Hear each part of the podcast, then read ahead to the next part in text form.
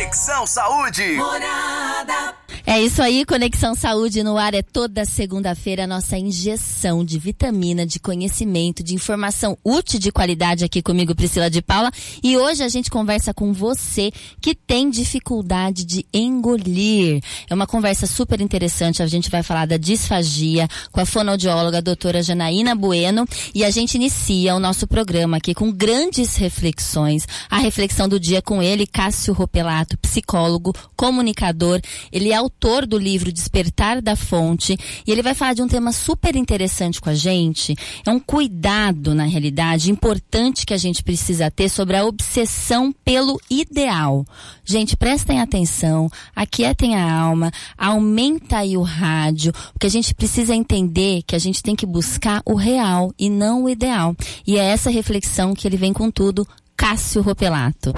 Você está ouvindo Conexão Saúde. Um cuidado que nós devemos ter diante de tudo que é nos oferecido nesse momento, desde a mídia, desde a, a, mídia social, a internet, ou seja, revistas, enfim, tudo que vem de fora, é a obsessão pelo ideal. O que acontece quando você busca esse ideal? Ideal é o mundo das ideias, é aquilo que seria o melhor. Só que será que nós não temos que abandonar a busca do ideal para a busca do real? Na busca do ideal, nós vamos deformando a nossa face, nós vamos deformando o nosso caráter, nós vamos deformando a nossa vida e depois de um tempo nós nos tornamos um personagem que, embora possa ser ideal e ele pode atingir esse ideal, ele não é real. Cuidado com tudo que te é oferecido, cuidado com todas as propostas de ser a beleza, o corpo, a dieta, o alimento, a, os ganhos materiais, o sucesso profissional. Cuidado, porque talvez no final você descubra que, embora você é capaz de atingir esse ideal, você perde o que é real. Esse é o motivo pelo qual a depressão muitas vezes se faz presente na vida de pessoas que estão dentro desse ideal. Cuidado com o ideal que é oferecido na mídia em geral. Na maioria das vezes, o que você está assistindo não é real, é apenas um personagem. E este personagem muitas vezes nos seduz para algo que é uma armadilha. E essa armadilha é a perda de você mesmo.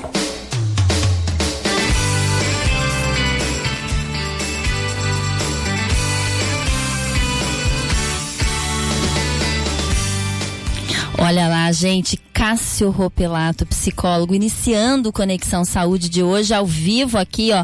E a gente quer a sua participação. Não se esqueça que nós estamos no 33360098. 3336009816. Mande a sua pergunta, sabe para quem? Para a doutora Janaína Bueno, fonoaudióloga. A gente vai falar sobre a disfagia, né? É o termo médico para dificuldade de engolir e vai acontecendo conforme a gente vai envelhecendo, não é verdade? E a gente faz toda a questão agora nesse momento de dar as boas-vindas a ela. Doutora Janaína Bueno, seja muitíssimo bem-vinda à Conexão Saúde. Oi, Tri, boa noite a todos. Boa noite, Priscila. Obrigada boa pelo noite. convite, por estar aqui falando desse tema que eu gosto muito.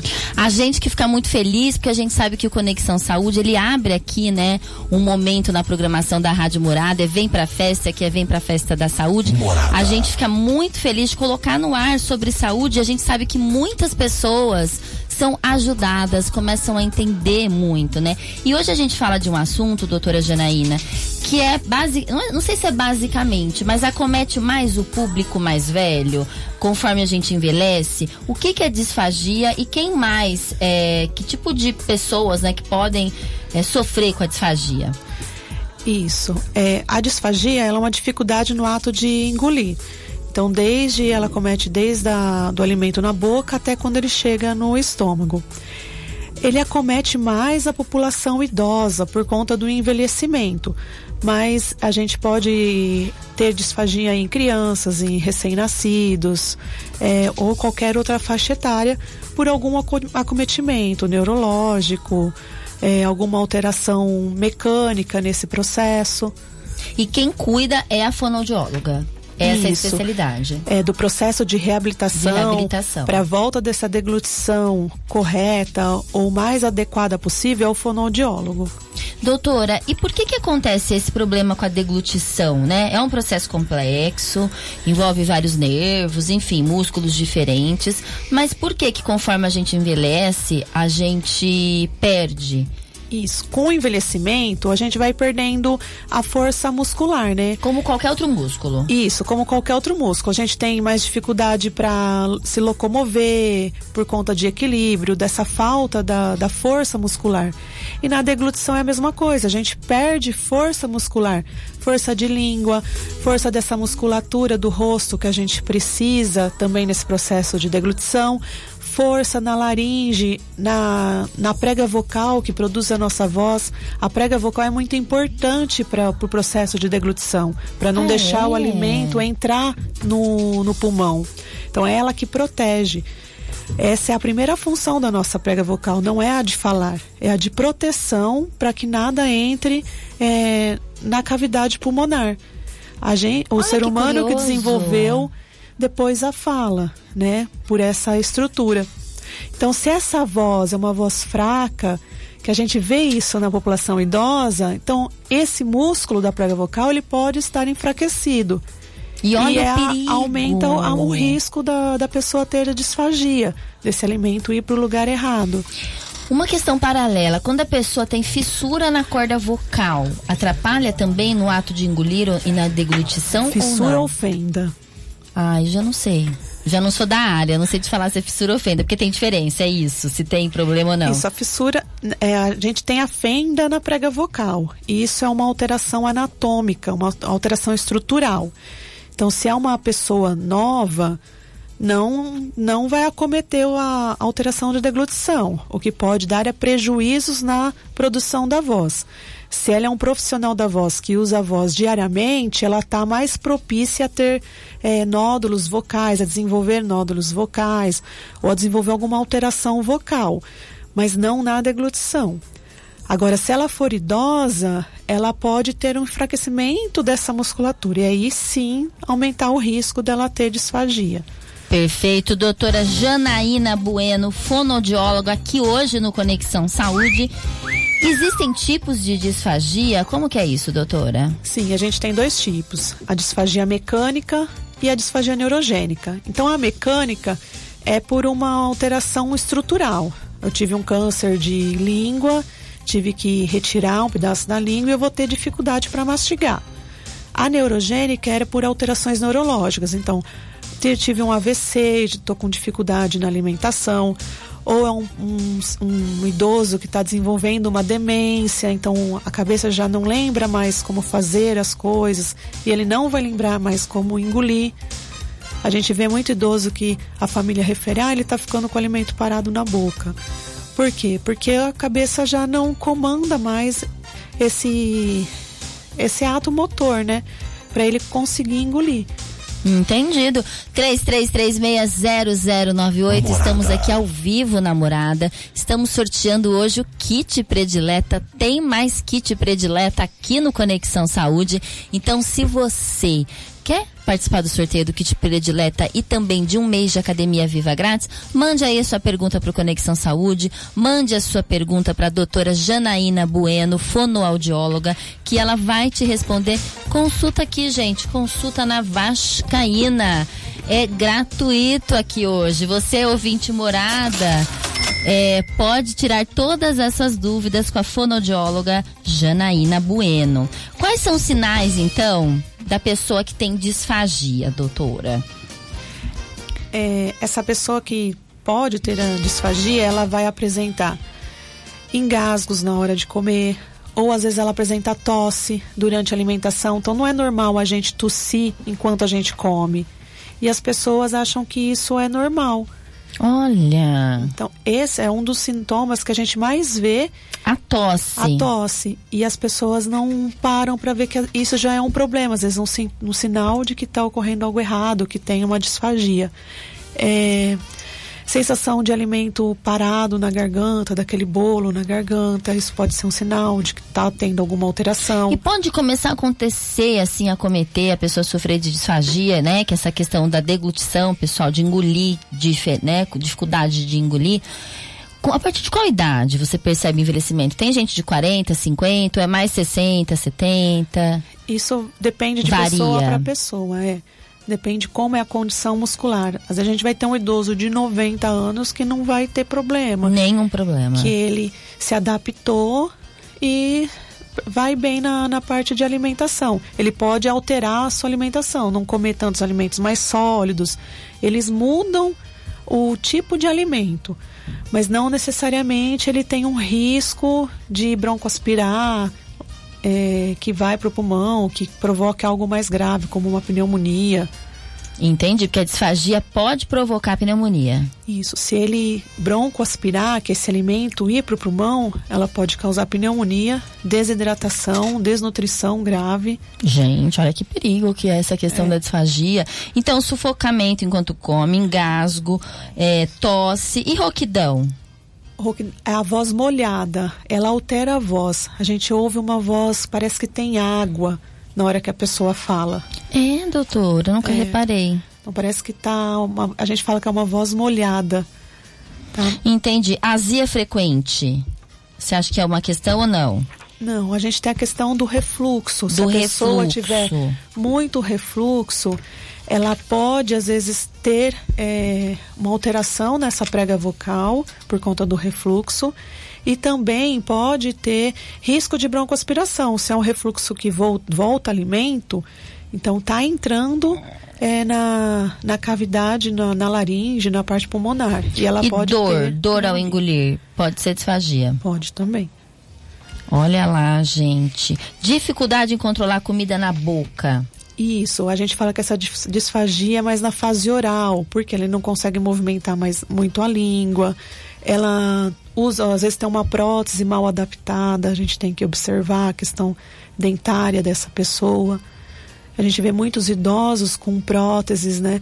E aí eles emagrecem, a prótese fica larga e eles não querem tirar a prótese. Então, perda de peso inexplicável também pode ser uma Isso. questão de deglutição. Pode. Olha que importante o programa de hoje. A gente sabe, né, que a faixa etária hoje, da né, pirâmide etária na realidade, está cada vez mais se invertendo. Nós temos muitos idosos hoje, graças a Deus, com qualidade de vida, com saúde, e a disfagia pode ser uma questão importante né, nesse público uhum. idoso, na, no momento do envelhecimento, e a gente precisa ficar atento, porque, gente, perda de peso inexplicável, pneumonia frequente, eh, são questões sérias, são questões graves, né, para a idade. É, né, da melhor idade. As pessoas podem perder a vida por conta dessa questão Isso. alimentar, não é, doutora? Pode, ela provoca, coloca a pessoa em risco, né, em um risco de vida. E quais são as causas que a disfagia, assim, as causas. Por que que umas pessoas, você falou, 90 anos tem gente que não tem problema nenhum com deglutição. Tem gente já com 60 que já tem. Existe alguma causa específica? Isso, se é uma disfagia neurogênica que eu falei, pode ser por a pessoa ter tido um AVC, que é o derrame ah, cerebral. É, pelas demências, a gente está vendo às vezes que tem um perfil de população que tem uma demência mais acomete mais novo essa pessoa. É, não é só um idoso, às vezes tem pessoas mais novas com uma demência também já. Claro. É, doenças neuromusculares. Tem outros tipos de. até outras doenças. Outras doenças, outras causas relacionadas a patologias.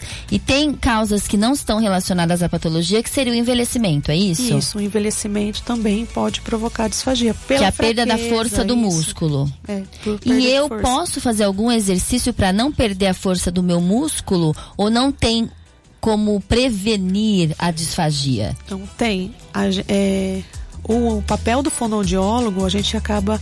É muito importante essa atuação na prevenção.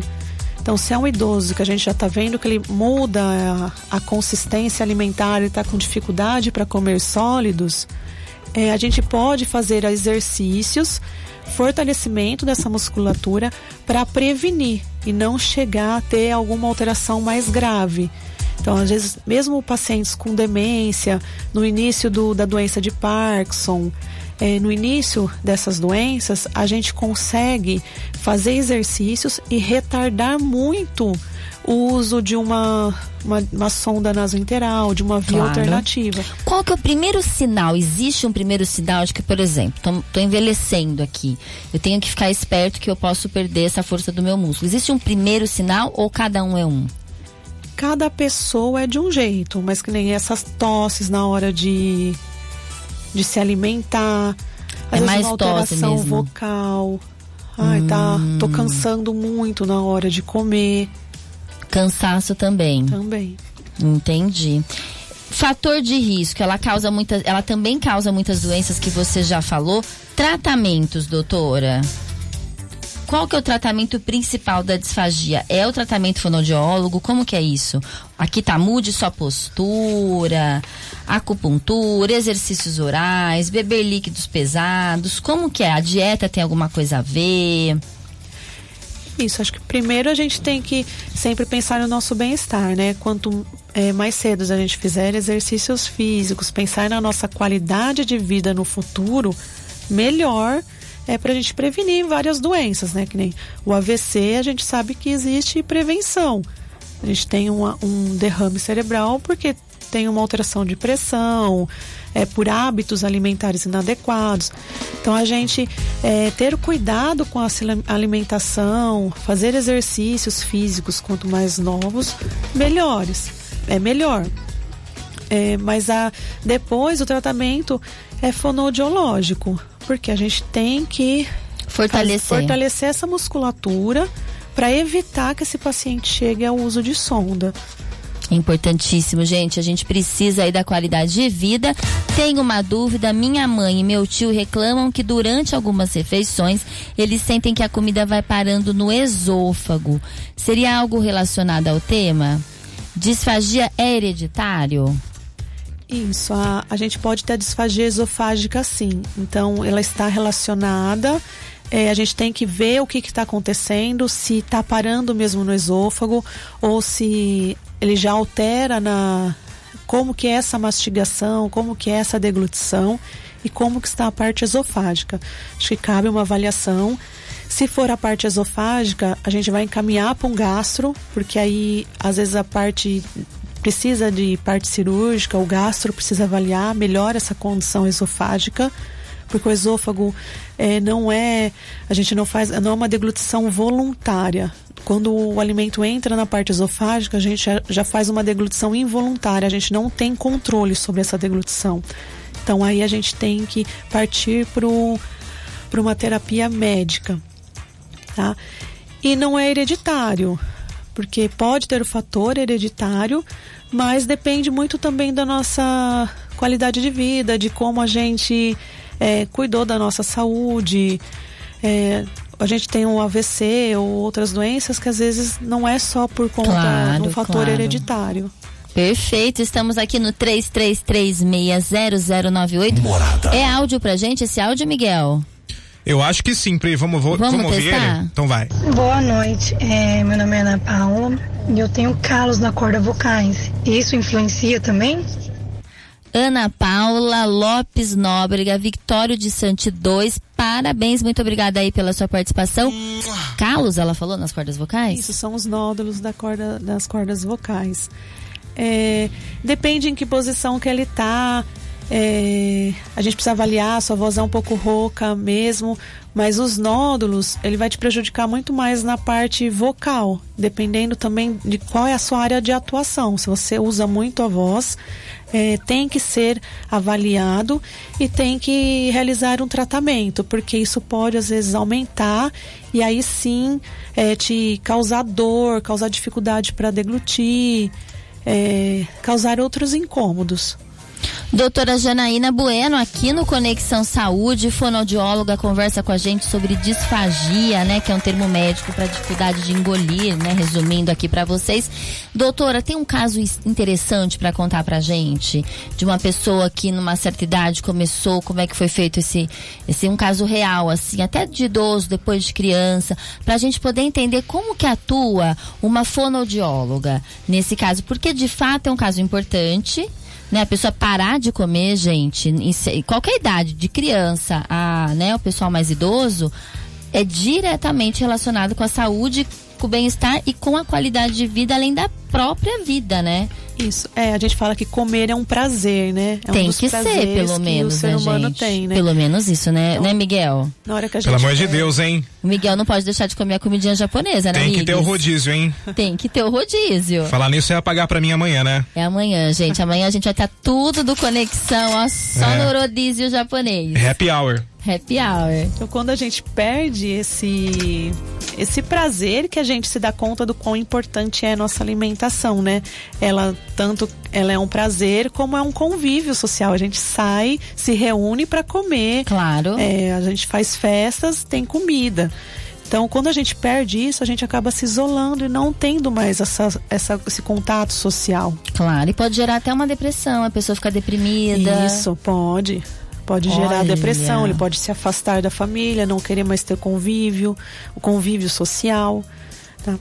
E aí você me perguntou de algum de caso. De algum caso real. Interessante pra gente ver, né? O que uma fonodióloga, né? O trabalho atuante da fono, gente, é muito importante. Eu, eu tenho um paciente que é um idoso, ele tem 90 anos, mais que 90 e ele teve um AVC hemorrágico, que é quando o sangue extravasa, que é diferente do isquêmico, que é o entupimento da veia.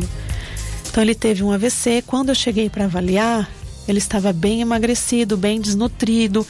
Ele não conseguia conversar, ele não tinha força para falar. Não conseguia Não tinha força, conversar. às vezes, nem para ficar de olhos abertos.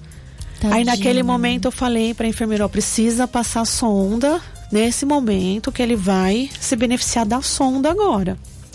Porque ele não tem força para comer. Claro. Aí a família foi um pouco relutante, a gente explicou que nesse momento era adequado, porque ele ia ter muita perda de. Ele ia acabar perdendo muito peso e às vezes ter até precisar de uma internação. Claro. Aí a família aceitou, foi passado a sonda e começou-se a terapia fonoaudiológica, de fortalecimento muscular. A gente faz exercícios. Como no começo ele não respondia, era uma terapia mais indireta. Depois ele passou a responder, começou como a, a nutrição, ele conseguiu começar a ser nutrido, hidratado, ele começou a melhorar. E ele respondeu bem à terapia e hoje ele já come pastoso, sem sonda, e a gente está nesse processo de ele voltar a comer é, grãos. Olha que benção. De uma maneira mais adequada por conta da idade, por conta da parte dentária que ele não tem. Então a gente conseguiu tirar ele da sonda. Ele e por que, que a família inicialmente é tão relutante com a sonda? Porque estava vendo que a pessoa não conseguia comer de forma alguma. Graças a Deus que alguma solução tem, né, doutora? É, porque eles têm Fica medo. com dó, com medo. Dó, ele não vai comer mais. Ah, então, muita gente tem essa, essa ideia que, que às vezes não mais. volta mais. Tem casos que às vezes não retorna mais mesmo. A gente tem que avaliar. Mas tem outros casos que não, que naquele momento é necessário e que depois a gente consegue fazer ele voltar a se alimentar. E depois ele conseguiu a falar? Conseguiu falar? Tá falando muito. Ai, que bom! A gente fica tudo feliz, né? Porque, gente, como deve ser difícil não poder se comunicar também, né? Não ter a força pra falar, né? Independente da era idade. fraqueza. Era fraqueza Desnutriu, muscular, desidratou. claro. Então ele não tinha força, ele não tinha pra nada. Pra né? nada. Ele não conseguia se alimentar adequadamente, então não tem nutriente, né? Não tem, não tem energia nenhuma na realidade, né?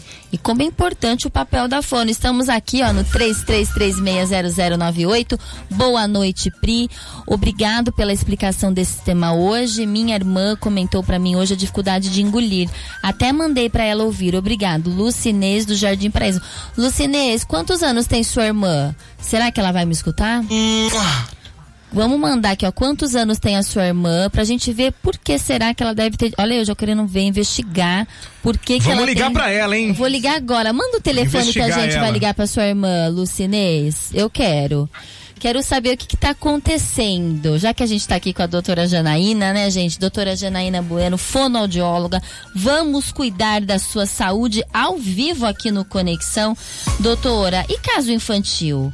Por que que às vezes a criança não tem é, força nesse músculo? Isso.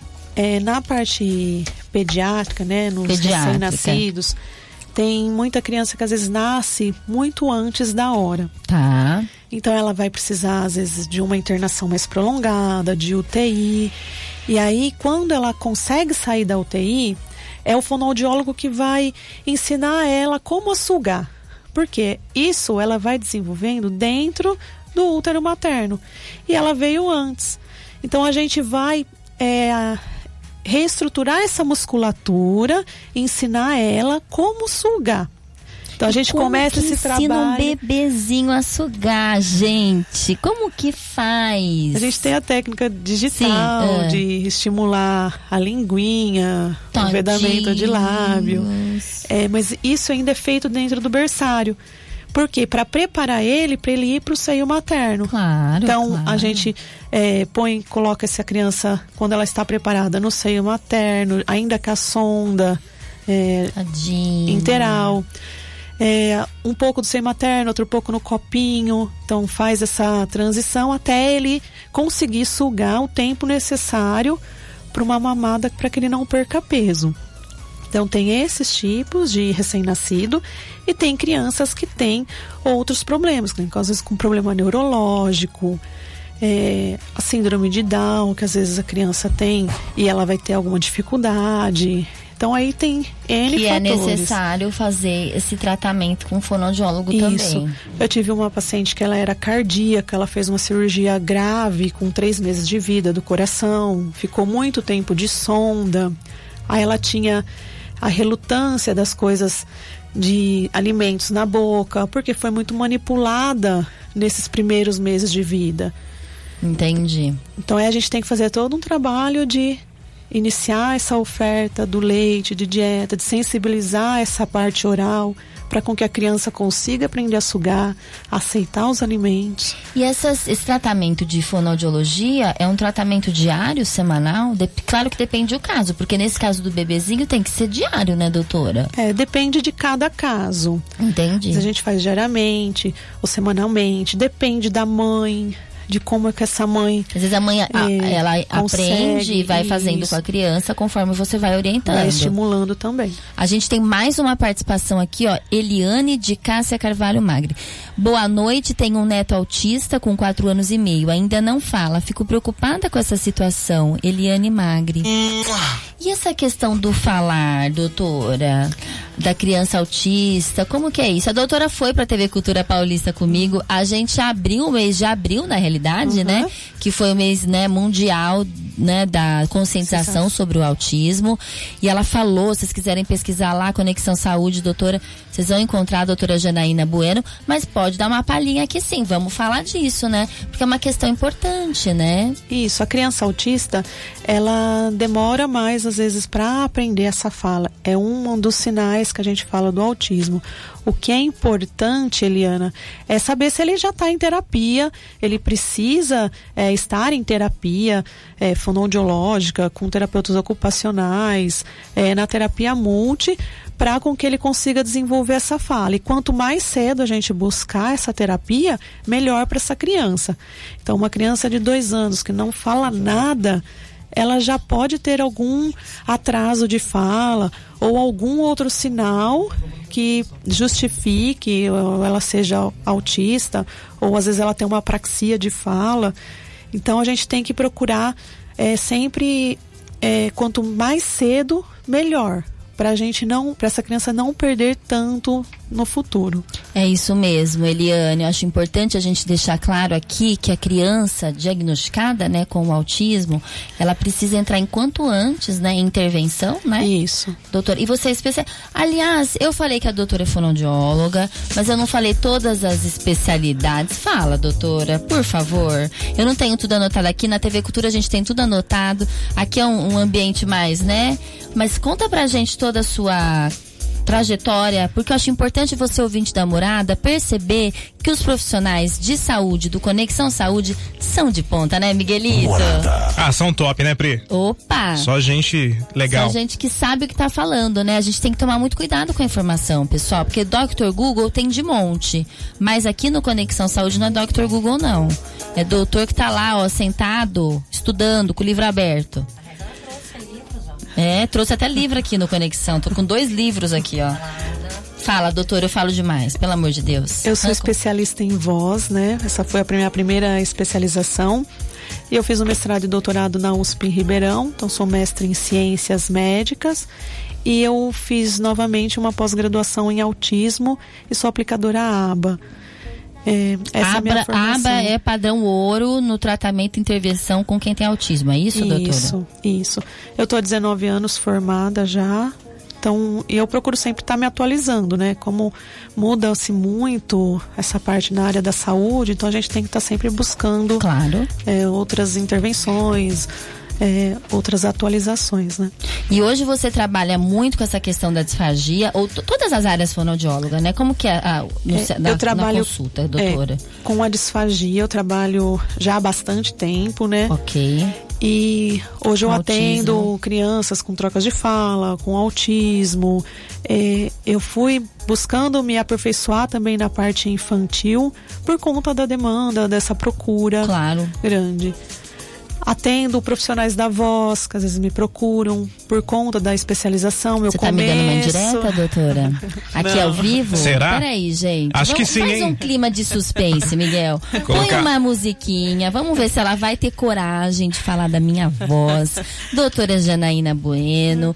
Vamos ter um pouco de paz no coração, Carol? Será que eu tô pronta para é. receber esse feedback, esse Será? retorno? Não, Você não vai ficar triste? É Meu Deus, não. Cê... Hã? Voz Sua é voz é adequada. É... Tem que falar a verdade, ficam hein? tudo me zoando, gente. Você viu, Miguel? Eu, as eu não zoo nada. as pessoas falam que gostam de escutar minha voz, que é uma voz assim, tranquila. Ah lá, a Lúcia é uma... tá falando com a gente. A Lucinês tá falando com a gente. A tá escrevendo. Escreve, pode escrever, Lúcia. Estamos aqui ao vivo mesmo. E só para contar para você, a gente tá ao vivo também no Facebook da Rádio Morada, gente. Eu pouco falo aqui que a gente tá por vídeo também, desculpa, mas a gente tá no Facebook da Rádio Morada. Entra lá, conhece a doutora, conhece a gente, Miguel. Carol tá aqui na produção, eu. Pode mandar também pergunta lá pelo Facebook. A Eliane de, de Cássia, o que, que ela falou, Miguelito? Magra, acho que ela respondeu o que eu perguntei. É meu neto. Não. É meu neto, tem tratamento com aba, ele ama alfabeto. E números, animais. Já coloca a letra inicial dos animais. Ah, que fofo, Eliane. Tá certo, doutora? Tudo certinho? Tá. Isso, ele, ele faz tá, o aba, ó. É, ele tá fazendo o aba e ele vai, é, acho que depois o foco da, das terapeutas, eu não sei é, qual é o programa que ele está, é a, a, adequação dessa fala, que nem ele já sabe o alfabeto, então é estimular essa fala para com que ele consiga depois esse contato. É isso aí, é isso aí. E a Lucinês respondeu a idade da irmã dela, que ela mandou esse programa para a irmã. Prime, a minha irmã tem 73 anos, ela quer o contato da doutora Janaína para uma avaliação. Eita, coisa boa. Vamos, escreve aí. Vamos, pode falar seu contato, doutora? Pode. Você não vai ficar brava? Não. Gente, vamos passar aqui o contato da doutora Janaína. Anota já. Eu vou falar aqui na rádio e o Miguel vai escrever aqui para Lúcia. Vamos lá, é 16, doutora? Isso, é 16 99764 1066. 99764 1066. 99764 1066 16. Você atende em toda a região aqui de Araraquara, doutora? Eu atendo aqui em Araraquara, que eu tenho okay. consultório. Eu tenho consultório em Rincão, que é onde eu moro também. Perfeito. Mas a domicílio, que nem que é o home care, Aí eu faço Santa Lúcia, Américo, toda a porque esse é um paciente que não vai, ele não dependendo do idoso, ele não consegue se locomover e até a clínica. Você vai até o idoso. Isso. E eu tenho a clínica em São Carlos também. Meu Deus do céu, gente, quantas clínicas tem doutora Janaína Bueno? Vamos contar aqui no dedo. São Carlos, Rincão, Araraquara e vai até a sua casa também, é isso? Sim. Coisa boa, doutora Janaína Bueno. Agora, Miguelito, a gente vai chamar a nossa querida, deixa eu ver aqui, quem que entra com aquela. Ah, dica especial para você que gosta de dirigir ou para você que dirige demais. Existe uma lente para dirigir específica da Zines, a Drive Save. E quem vai falar com a gente é o Silvio Junquete, gestor e responsável óptico da Zais Vision Center da cidade de Araraquara. Manda ver, Miguelito. Segunda-feira é dia de saúde. Conexão Saúde. Saúde. saúde. Boa noite, Priscila e os ouvintes do Conexão Saúde. É muito bom estar por aqui para falar um pouco mais sobre as Eyes Vision Center e o que as lentes Eyes podem fazer por você. Meu recado de hoje é para você que gosta de dirigir ou tem a direção como a principal atividade do seu dia, né? Sabemos que as pessoas podem se sentir inseguras, desconfortáveis e tensas, né, quando dirigem especialmente com baixa luminosidade e condições climáticas adversas, como chuva, neblina, entardecer e a noite, tá? Com tudo isso, dirigir pode ser um verdadeiro desafio para qualquer pessoa. Bom, diante desse cenário, você sabia que as AIS têm uma lente que pode tornar sua condução mais segura e tranquila? Ela é conhecida como a Drive Safe, que são lentes otimizadas na sua fabricação justamente para oferecer um excelente conforto para você que usa óculos e maior segurança na estrada, tá? Essas lentes, elas vão te ajudar a desfrutar de uma visão melhor, principalmente à noite e em condições climáticas adversas. Vai proteger seus olhos de reflexos e tornar mais fácil a mudança de foco, tá? E tudo isso vai de encontro com a dinâmica de múltiplos focos que faz parte da rotina de todos nós hoje em dia, né?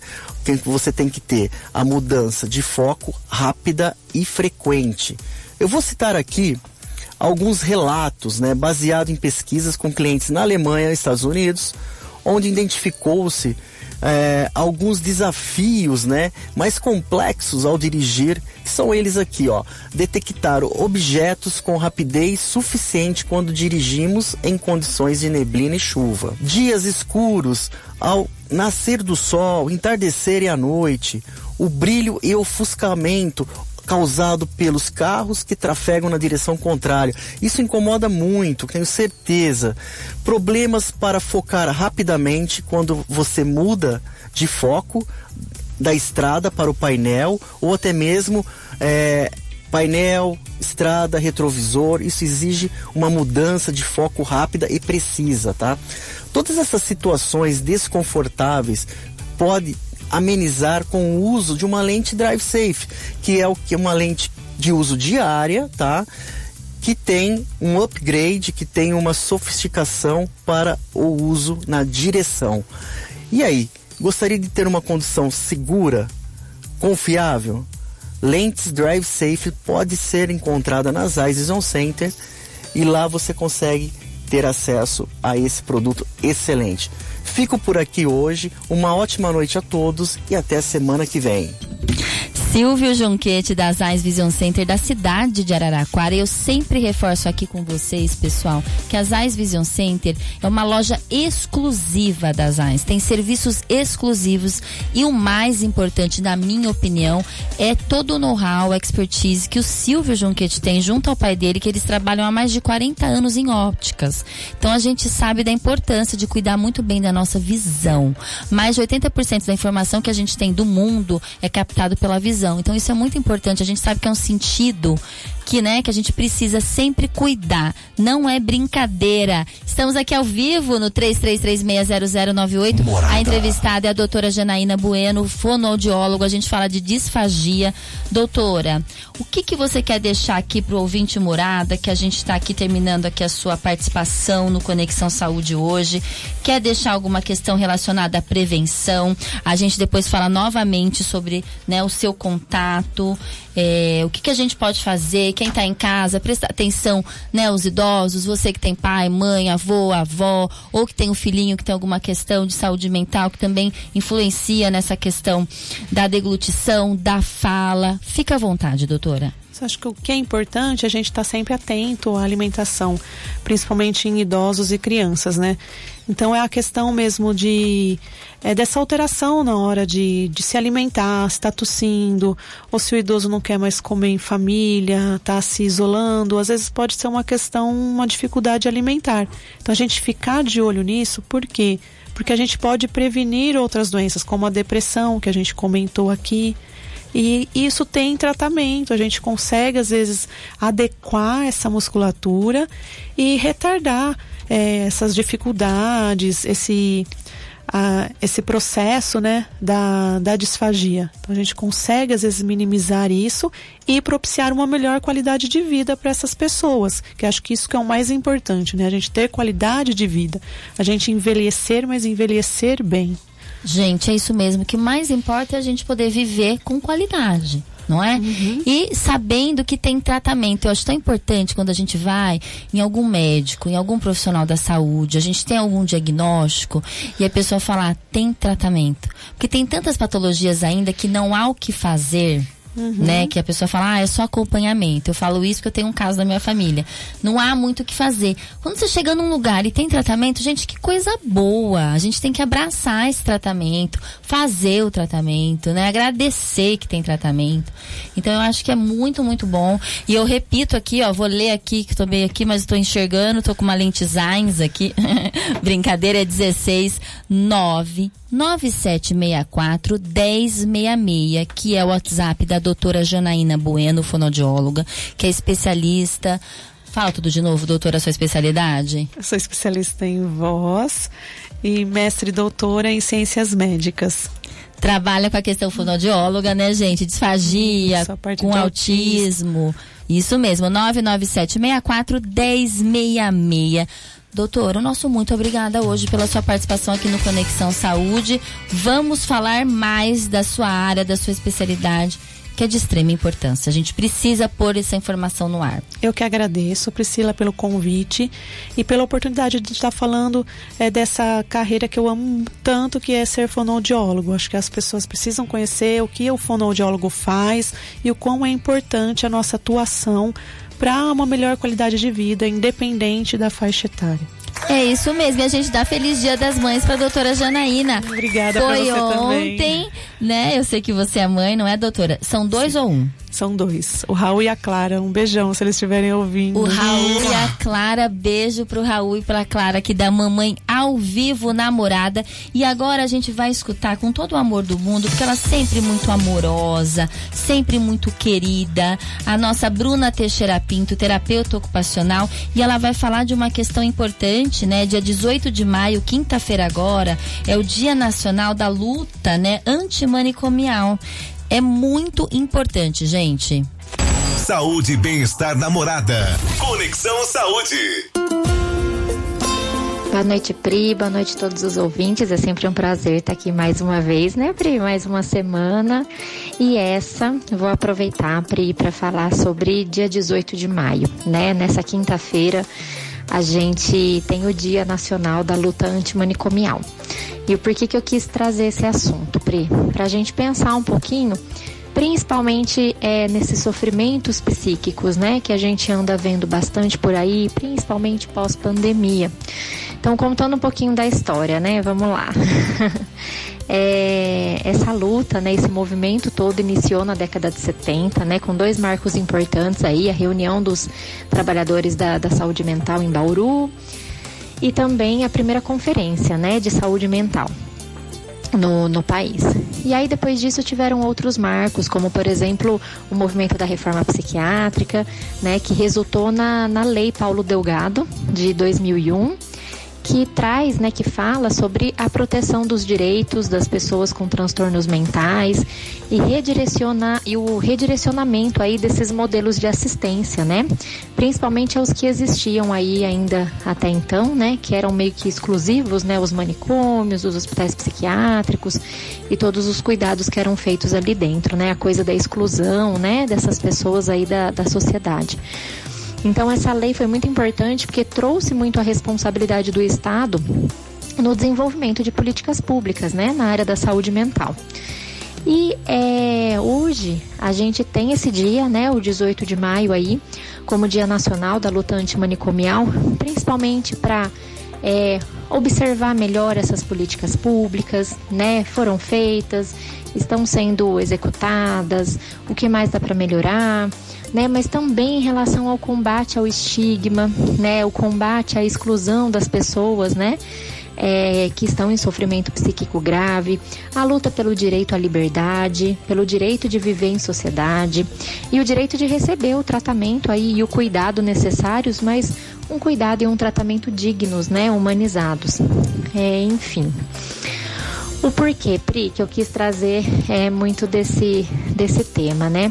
Para a gente repensar, repensar os nossos estigmas aí diante dos adoecimentos que existem, principalmente quando esse adoecimento é do outro, não é assim? Então eu não estou sentindo, né? Então eu não consigo saber. E aí muitas vezes quando a gente não sente, a gente tende a julgar, né? A subestimar. Então esses sofrimentos aí psíquicos, principalmente graves, né?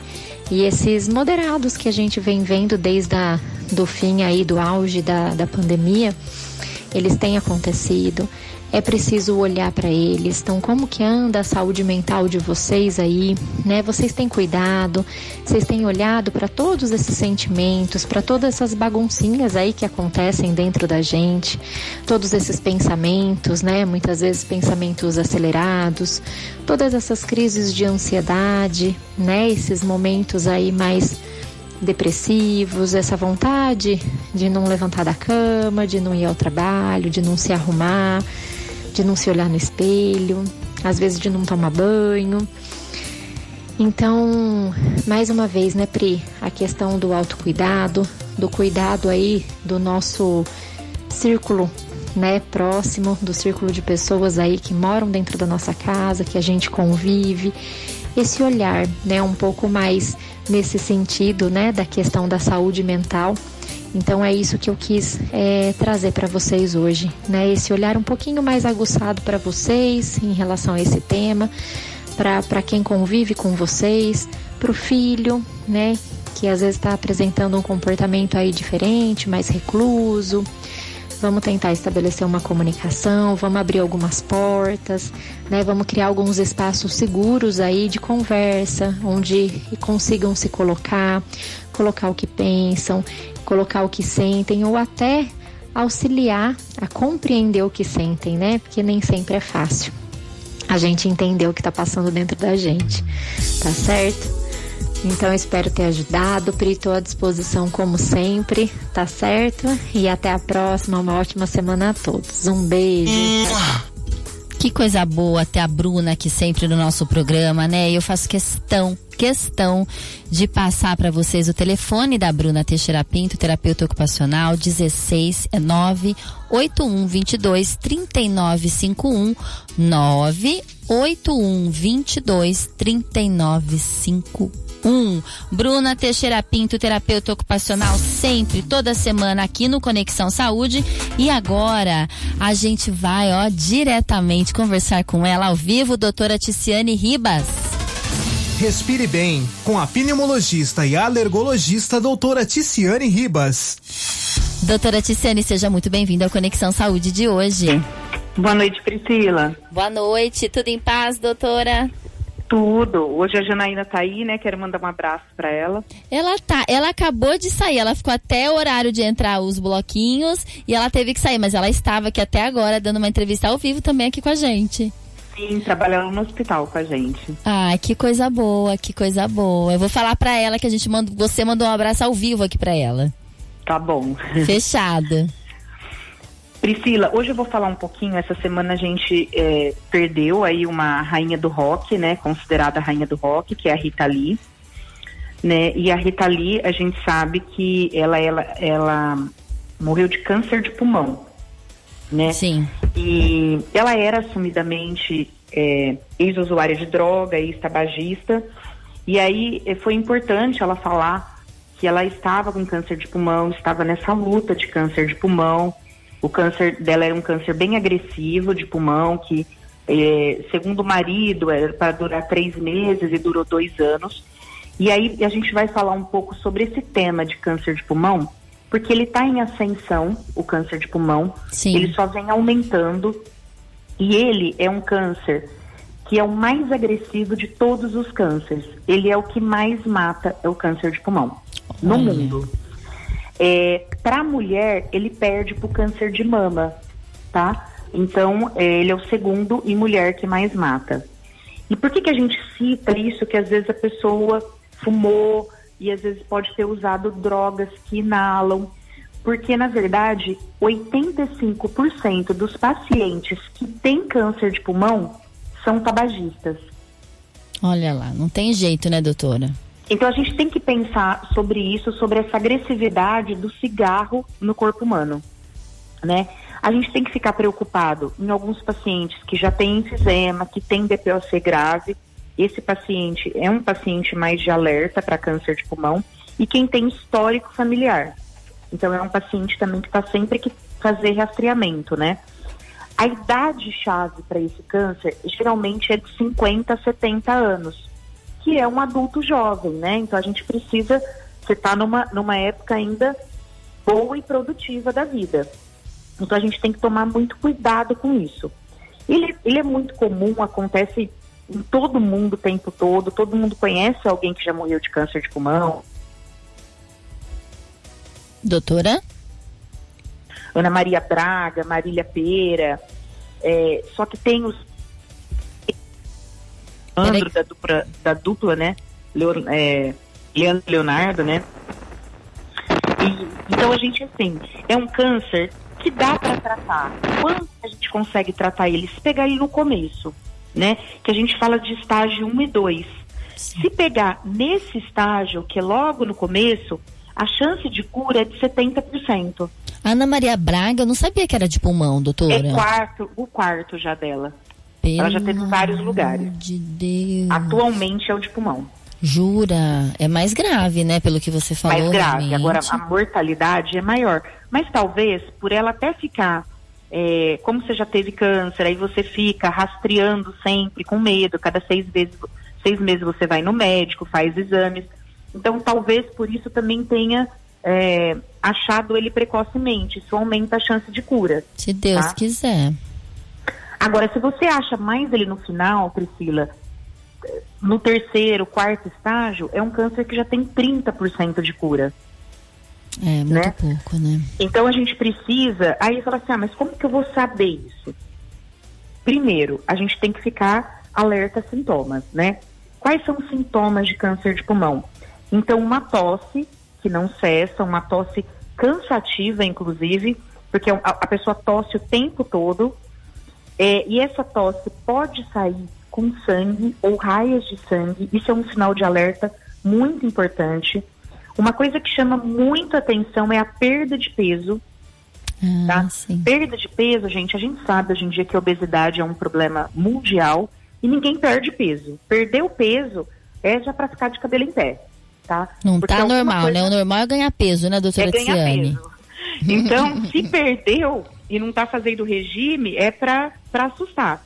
Precisa rastrear, entendeu? Precisa ir atrás do que está acontecendo. Dor no peito ou tipo uma pressão mesmo, como se tivesse um aperto direto no peito. Às vezes paciente que nunca chiou, nunca teve nada, começa a chiar o peito, né, que a gente chama de sibilos, aumento de gânglios e uma coisa que pode acontecer é uma rouquidão que aparece do dia para noite e não some mais. Isso são sinais que a gente tem que ficar em alerta. Ah, tive esse sinal. Preciso ir no médico. Preciso rastrear. Então, o que, que a gente rastreia? Vamos fazer um exame de sangue, ver se tem, por exemplo, perda de peso. Vamos fazer uns exames de sangue, inclusive tem um que ele rastreia câncer, que é o CEA, que pode atingir tabagistas.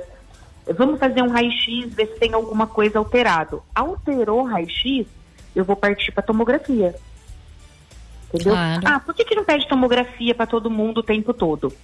Porque uma tomografia equivale a 100 raio-x em radiação. É muita radiação, né, doutora? É muita Tem que saber radiação, quando então- pedir, até para a saúde do paciente, né, gente? Exato, então a gente também não fica pedindo todo dia tomografia de todo mundo, sem contar que é um custo elevado. Tanto Claro. para o plano de saúde como para o governo, né? Então a gente precisa pensar em tudo isso, o médico ele tem que pensar em tudo isso quando ele está pedindo exames, né? Porque ele tem que pensar sempre no benefício do paciente. Claro. É, e outra coisa que acontece, Priscila, assim, ó, tive câncer de pulmão, o que, que eu vou fazer? Vamos tratar. O tratamento de câncer melhorou muito, né? A gente sabe que hoje a gente tinha uma mortalidade muito antiga, muito grande antigamente de câncer e hoje em dia isso mudou muito, tá? Todo mundo praticamente tem alguém na família que teve câncer, né? Então a gente sabe que a mortalidade hoje mudou muito. Então a gente tem tratamento tanto fazendo químio, fazendo rádio e fazendo cirurgia. Geralmente o câncer de pulmão ele precisa das três coisas, tá? Dificilmente você vai passar por uma coisa só.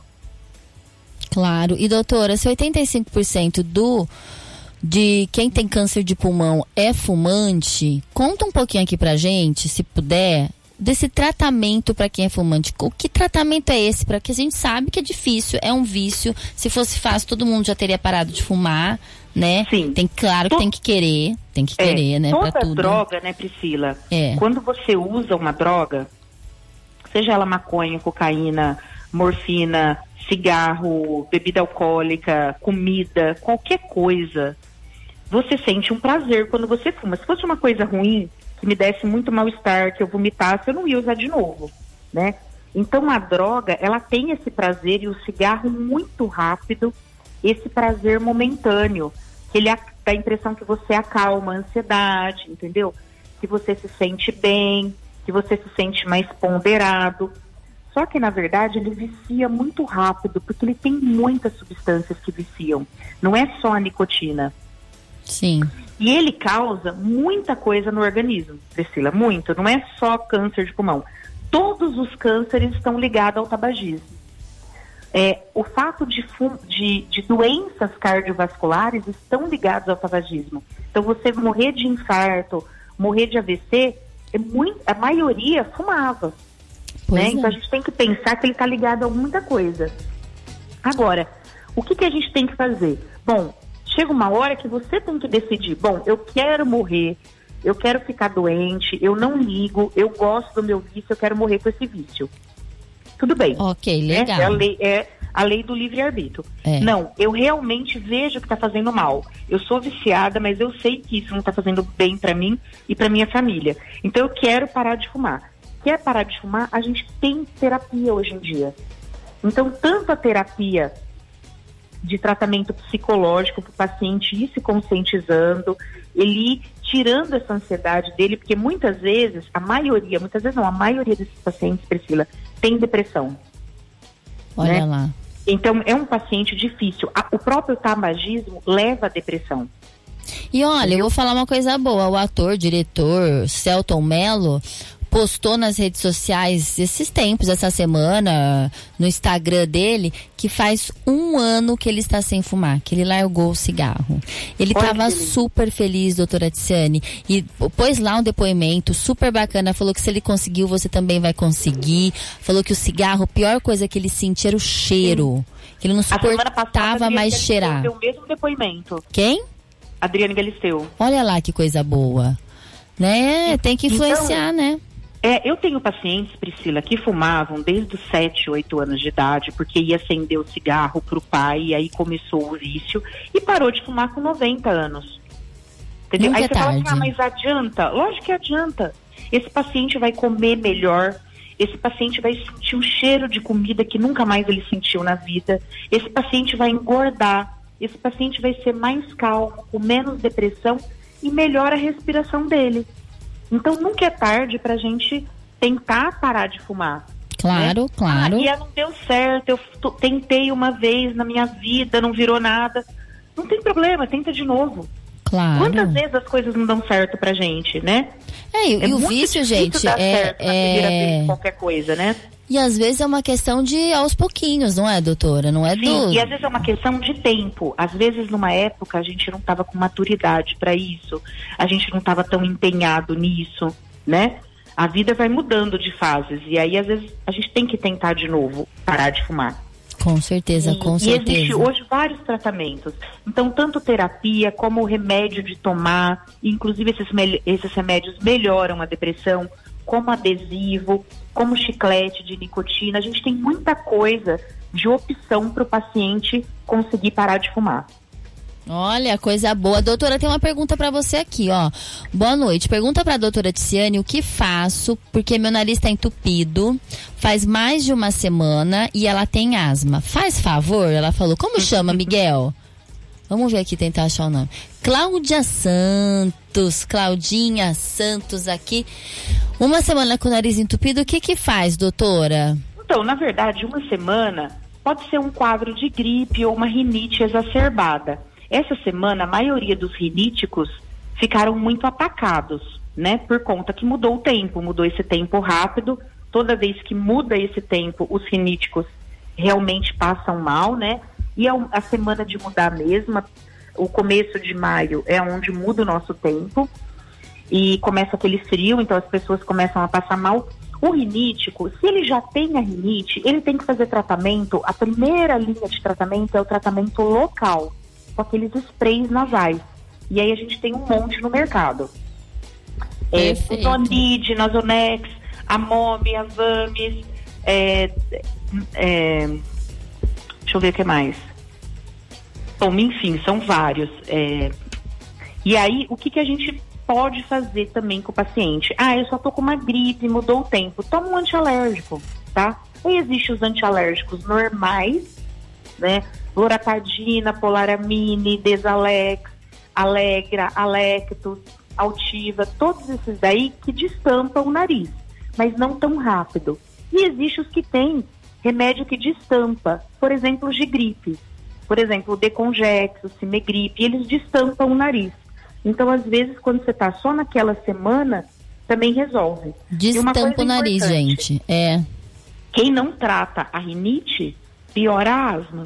Hum, Cláudia, então, é importante para você, viu? ficar ruim, tem que tratar a rinite para não exacerbar essa asma. Que bonitinha, ela acabou de falar, obrigada. Aqui é tudo instantâneo, gente.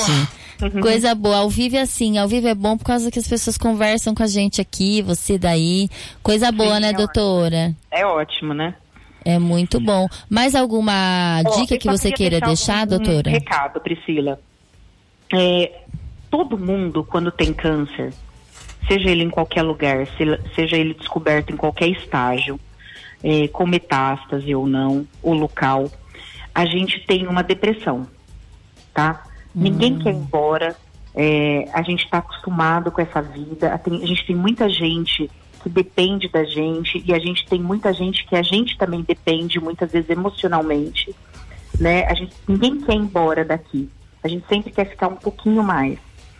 É, então, a gente tem que tomar esse cuidado de quando a pessoa está com câncer, não julgar a pessoa por assim, ah, mas também você fumou, entendeu? Tadinho. Mas também você bebeu, mas também você não se cuidou, mas também você nunca foi médico, né? É, a gente não, não sabe como viver, né? A gente nasce e a gente vai aprendendo, né? A gente vai engatinhando. Claro. A gente aprende uma coisa ali, a gente aprende outra coisa ali, a gente vai evoluindo né? A gente pega, tanto que a gente pega os adolescentes com 15, 16 anos, e você pega uma pessoa de 60 anos, é uma cabeça completamente diferente, porque a gente já viu muita coisa da vida, a gente já aprendeu muita coisa da vida, tanto coisa boa como coisa ruim. Então é muito difícil você ficar julgando o outro o que ele deveria ter feito, né? Com certeza, porque sem condenações, soubesse, né, gente? Não teria feito. Claro, claro. E às vezes a pessoa deu conta de ser o que ela conseguiu ser, o que ela foi. Todo mundo só dá conta disso, Priscila. A Não gente é, dá as- conta, é o nosso melhor naquele momento. A gente começou É o o, programa hoje falando disso, buscar o, o real e não o ideal, né? O Cássio Ropelato, psicólogo aqui, falou, fez isso, fez essa reflexão aqui com a gente no início, porque é isso, gente. Vamos, claro, buscar ser melhor a cada dia, todos os dias, buscar o melhor para nossa vida, uma qualidade de vida melhor, tentar se esforçar, mas sem julgar o É. que a outra pessoa não conseguiu, né? Ninguém, é, nem- não é um sonho de ninguém se você pegar uma criança pequena e perguntar para ela ah, o que você quer ser quando crescer. Ah, eu quero ser um bandido. Ah, eu quero ser um drogado. Não é o Claro. sonho de ninguém ser isso, né? Claro. A gente não quer ser isso quando cresce. Então, ah, vão acontecendo coisas na vida, né? E aí a gente vê isso muito em consultório, porque assim, é difícil você julgar o outro, porque a vida dá muita rasteira, né, Priscila? Ai, com A gente não certeza. sabe o histórico de vida daquela pessoa. Com né? certeza. Tem muitas dores ali naquele histórico. Então a gente tem que ter mais cuidado, eu falo principalmente agora que está tendo muito caso de câncer, na hora que for falar alguma coisa para outra pessoa, amparar outra pessoa, cuidado em julgar ela de falar, sabe? Mas também, mais por isso, né? Não é assim.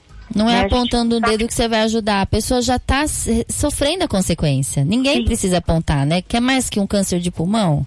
Não é? É. Sim.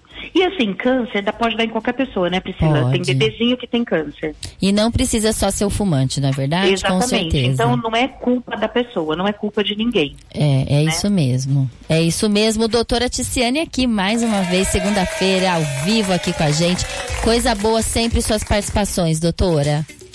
Boa noite, Priscila. Boa noite, fica com Deus, tudo de bom. Até a semana que vem. E agora, sabe com quem que a gente vai falar agora? A gente fala com ela, Eloá de Luca, isso mesmo, Eloá de Luca vem com tudo. Ela vai falar de um assunto tão delicado, gente. Ela vai falar sobre a harmonização areolar, isso mesmo, sobre a reconstrução. É delicado, mas é coisa boa, né? Tem tratamento, tem reconstrução. Fala, querida Eloá de Luca. Saúde e bem-estar namorada. Conexão Saúde. Boa noite, Pri. Boa noite, ouvintes da Rádio Morada. Hoje vamos falar de um assunto bem delicado e que mexe demais com a autoestima e confiança da mulher, com ela mesma e com seu corpo. O assunto hoje é sobre harmonização areolar, que é a reconstrução e correção de areolas pós-cirurgia plástica. Na grande maioria das vezes, é um fator desagradável para as mulheres a sua ausência ou a sua deformidade secundária a alguma cirurgia. Nas pacientes que não foi possível preservar a areola e o mamilo durante a mastectomia, a sua reconstrução acaba sendo a última etapa no processo de reconstrução mamária. Sabemos que muitas vezes, em que é feita uma colocação de prótese de silicone ou então uma mastopexia, que é a redução das mamas, a maioria dos casos é necessária a intervenção nas areolas para deixar o resultado final mais harmonioso. Porém, nem sempre a cicatrização colabora. Em alguns casos, as areolas ficam desproporcionais e irregulares. Isso causa muito incômodo nas mulheres. Em sua grande maioria, acabam ficando insatisfeitas com vergonha dos seus seios. E é aí que eu trago uma solução definitiva para essas mulheres, Pri. Eu consigo, com a minha técnica da camuflagem e dermopigmentação, corrigir essas irregularidades na cicatriz em volta dessa areola, deixando com aspecto natural uma areola mais preenchida e redonda novamente.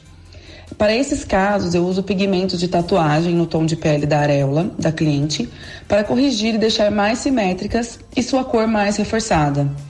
É utilizado um anestésico tópico local, uma pomadinha, e a cliente consegue realizar esse procedimento de forma bem segura e tranquila. O tempo que se pode fazer é no mínimo após seis meses de cirurgia, Pri. E outro ponto importante a frisar é sobre a sua durabilidade. As tintas que eu uso são de tatuagem, ou seja, não tem alteração de cor e sua pigmentação acaba sendo definitiva, diferente das tintas de micropigmentação. Então, é um excelente aliado para reconstruir as areolas devido ao seu custo-benefício. Então, para quem ficou curioso, quer saber mais sobre, entre em contato comigo ou através do meu WhatsApp, que é o 16996148851, ou então pelo meu Instagram, que é o arroba Eloaluca Camuflagem Estética. Um beijo, Pri. Gente, que coisa boa, que tema bom que a Eloá escolheu pra gente hoje, né? Esse tema da reconstrução e a, as mulheres precisam, buscam e faz muito bem pra autoestima. E eu falo que a Eloá de Luca, ela trabalha com camuflagem estética, especialista, com estrias, com cicatrizes, com olheiras, terapia capilar, revitalização facial, labial. Então, ó, é arroba Eloá Luca Camuflagem Estética. Arroba Eloá Luca Camuflagem Estética. E eu vou passar aqui o telefone, gente. É 16 99614 8851. 16 9 9614 8851. E agora a gente conversa com ele também ao vivo aqui no Conexão Saúde, Dr. Marcelo Mariottini. Na ponta do bisturi, com o cirurgião plástico, Dr. Marcelo Mariottini. Seja muito bem-vindo, uma ótima noite, Dr. Marcelo. Oi, Priscila, boa noite a todos. Ótimo estar aqui novamente com vocês. Coisa boa. E o que, que o senhor reservou para os ouvintes morada hoje, doutor?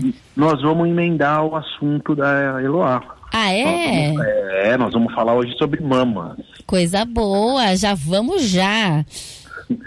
Então, que que, nós, o que que é a cirurgia de mama, tá? É, a cirurgia ela pode ser de dois aspectos. A gente pode fazer a mastopexia ou uma mamoplastia. A mastopexia, ela é reservada para as mulheres que têm uma pitose da mama, uma queda da mama, certo? Legal. Então a gente vai reposicionar essa areola para cima na posição adequada.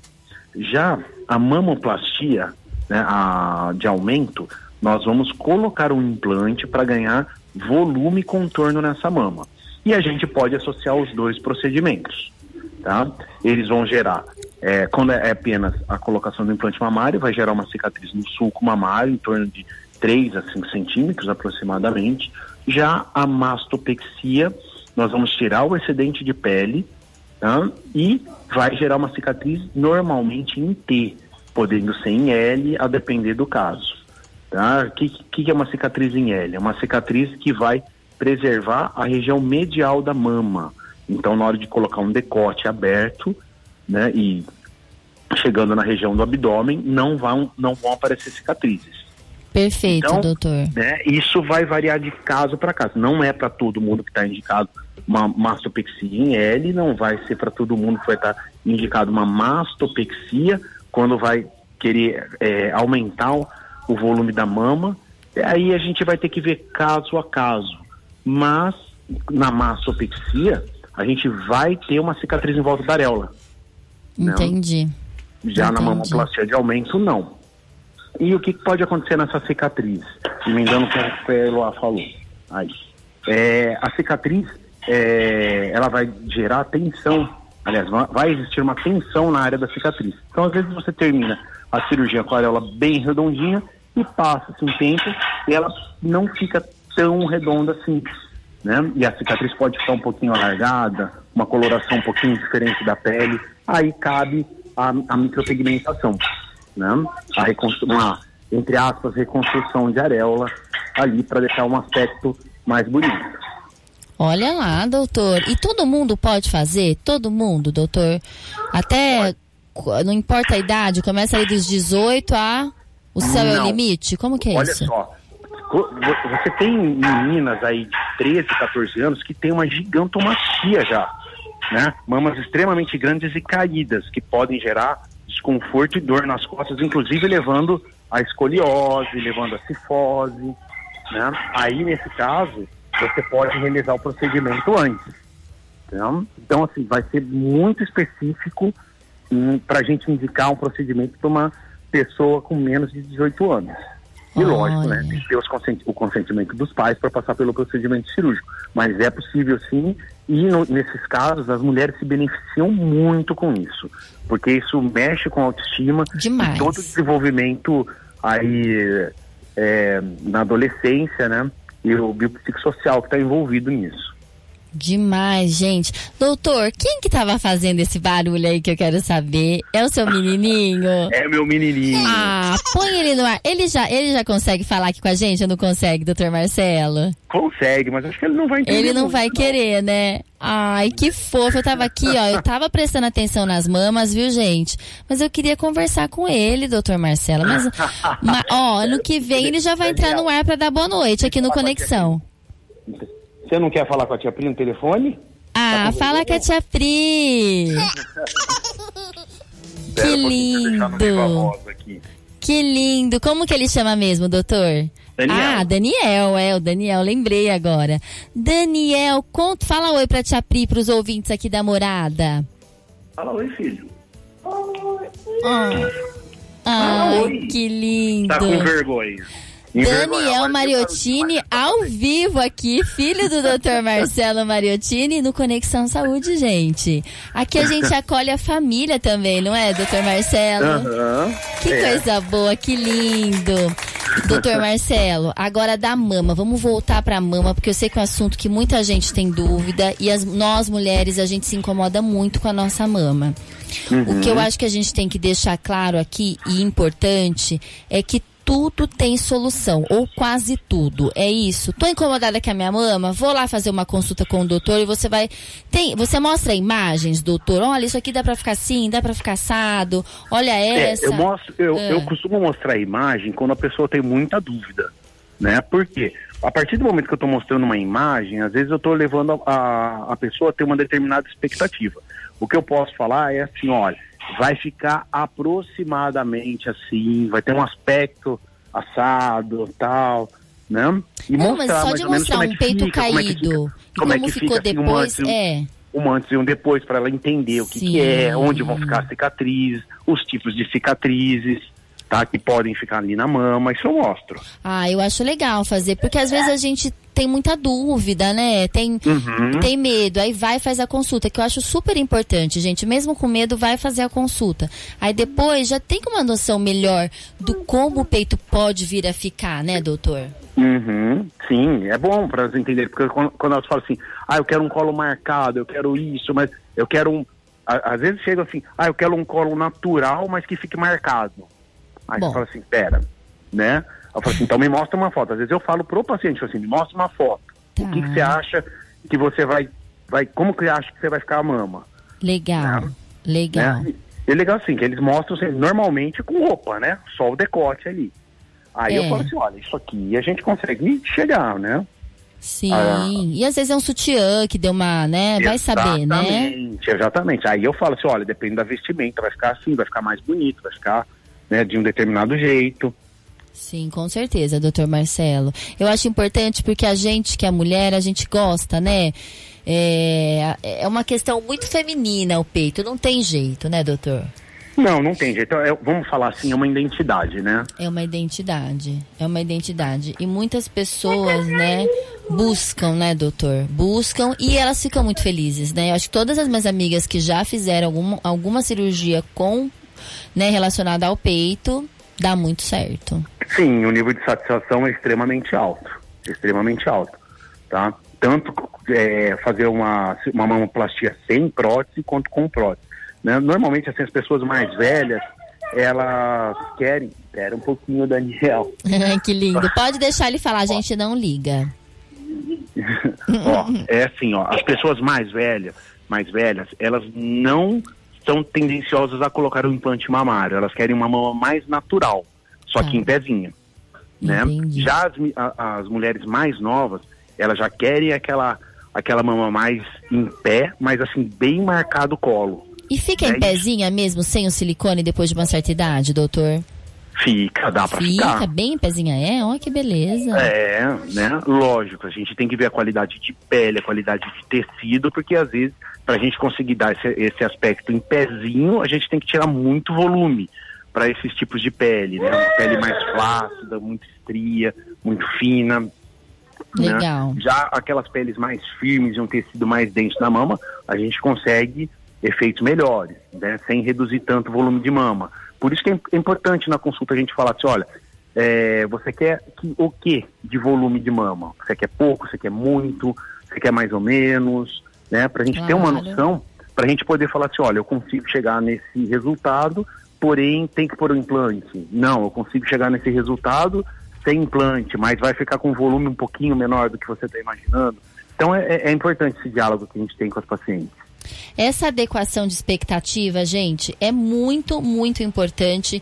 E eu sei que o doutor Marcelo Mariottini sempre trabalha em cima disso, para que nada, né, para que tudo saia de acordo e para que a pessoa entenda o que, que ela pode esperar e não se iluda, não viva na fantasia, mas que sim ela busque o que ela quer de acordo com as possibilidades reais da vida, né, doutor Marcelo? É exatamente isso, Priscila. Você tirou as Sem palavras da minha ilusão, boca. não é verdade? Mas com muita ilusão. coisa boa e, e que dá pra fazer muita coisa sem ilusão, dá pra ficar lindo, maravilhoso, certo? Com certeza. É isso mesmo, doutor. O senhor quer falar mais alguma coisa? Fica à vontade. Aqui o programa hoje é do Daniel Mariottini, hein?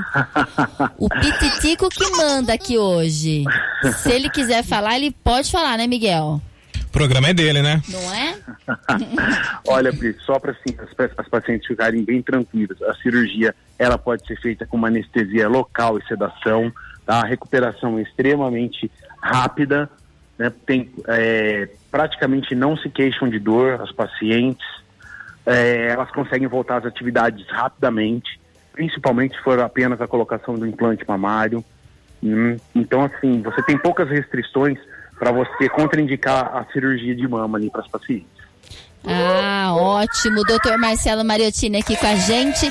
Ele, o pequeno Daniel Mariottini. Um beijo especial pra Ju Mariottini também, viu, doutor?